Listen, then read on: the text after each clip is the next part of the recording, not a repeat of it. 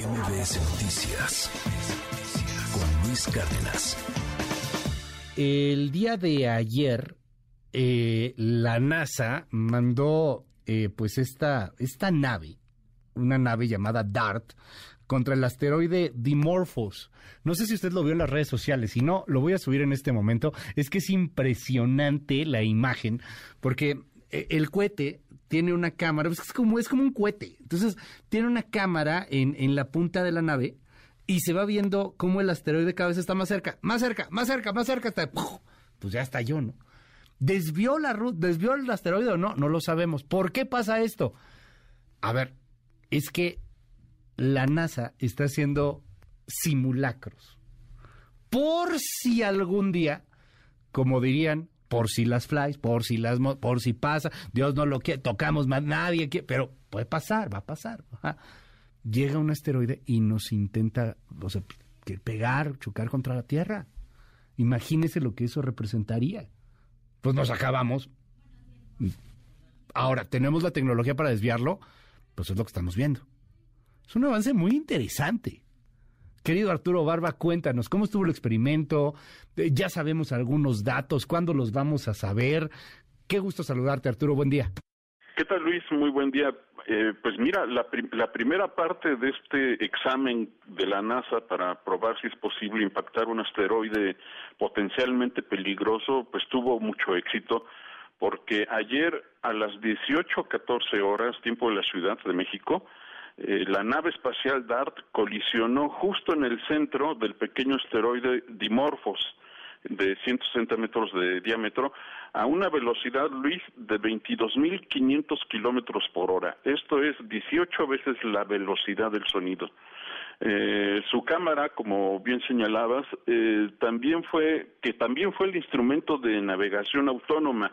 Este, esta cámara la utilizó para guiarse y, e impactar al, asteroide. Eh, este es un sistema de doble asteroide, es decir, son dos asteroides que viajan juntos, Dimorphos, que es el más pequeño, y Didymos, que es el más grande. Entonces, la nave, gracias a esta cámara, decidió, tomó la decisión de dirigirse justo al centro de esta nave. Eh, esto es muy importante, Luis, porque prácticamente esta prueba fue como eh, darle un balazo a una piedra que está en el lado oscuro de la Luna. Eh, eh, es toda una proeza de navegación espacial. La, la, última imagen que envió DART, 11 segundos antes de, de impactarse sobre la superficie del asteroide, es la fotografía más cercana que se haya tomado de un asteroide hasta ahora a tan solo unos cuantos metros de la superficie, que nos mostró una superficie piedrosa, llena de piedras, totalmente distinta a como la habían simulado los programas computacionales de, la NASA. Eh, justo en el momento del impacto, Luis, decenas de telescopios de la Tierra y también del espacio, como el telescopio espacial James Webb, eh, grabaron y el, el, impacto y están haciendo mediciones eh, computacionales para tratar de determinar si y evaluar si este impacto logró desviar en parte eh, la trayectoria del, asteroide.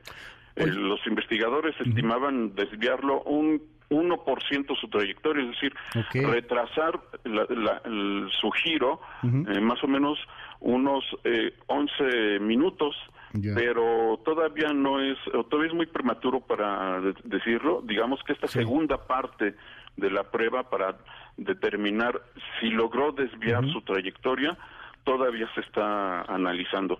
Eh, hay que recordar, Luis, que el, asteroide se encuentra a 11 millones de kilómetros. Esto es una distancia muy grande eh, que se encuentra entre justo entre entre la Tierra y, Marte. La nave tardó 10 meses en llegar hasta hasta él y, y hasta ahorita ha sido todo un éxito. Esperemos que haya logrado desviar un poco su trayectoria, eh, porque eh, efectivamente son todo un riesgo. De hecho, la, NASA y otros países que tienen estos sistemas de defensa espacial que se, se dedican a analizar todos los asteroides que están ahí en el espacio, que pueden impactarse con la Tierra y que pueden ocasionar graves desastres.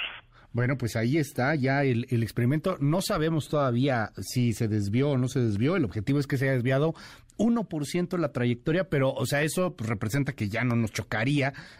este, este no nos iba a chocar, insisto, pero, o sea, si viene uno que nos va a chocar, y le pegas y lo desvías 1% a estos 11 millones de kilómetros, pues ya no nos tocaría. Ese 1% es, es la diferencia literalmente entre la vida y la muerte, para que nos quede todavía muchísimo más claro. ¿Cuándo vamos a saber, Arturo, de nuevo? Eh, se estima que en, las, en, una semana ya se tendrán los primeros datos, Luis. Pero eh, fíjate que eso es algo muy complejo, porque dentro de dos años se va a enviar una nueva misión a este mismo asteroide que va a ir y se va a parar exactamente en el lugar del impacto del asteroide. Pero los primeros datos se tendrán en una semana o en los próximos días. Eh, para eh, determinar si se logró desviar en parte esta trayectoria. Hay que recordar que el impacto de un eh, asteroide de este tamaño, Luis, mayores a 150 metros, pueden destruir una ciudad. Claro. Entonces, entonces es muy importante que esta prueba haya resultado exitosa. Ojalá, ya, ya lo veremos en, en unas semanas más, lo platicaremos aquí en este espacio. Arturo, te seguimos en tu red. Sí, en arroba abanaf eh, y en sapiensideas.com, Luis. MBS Noticias con Luis Cárdenas.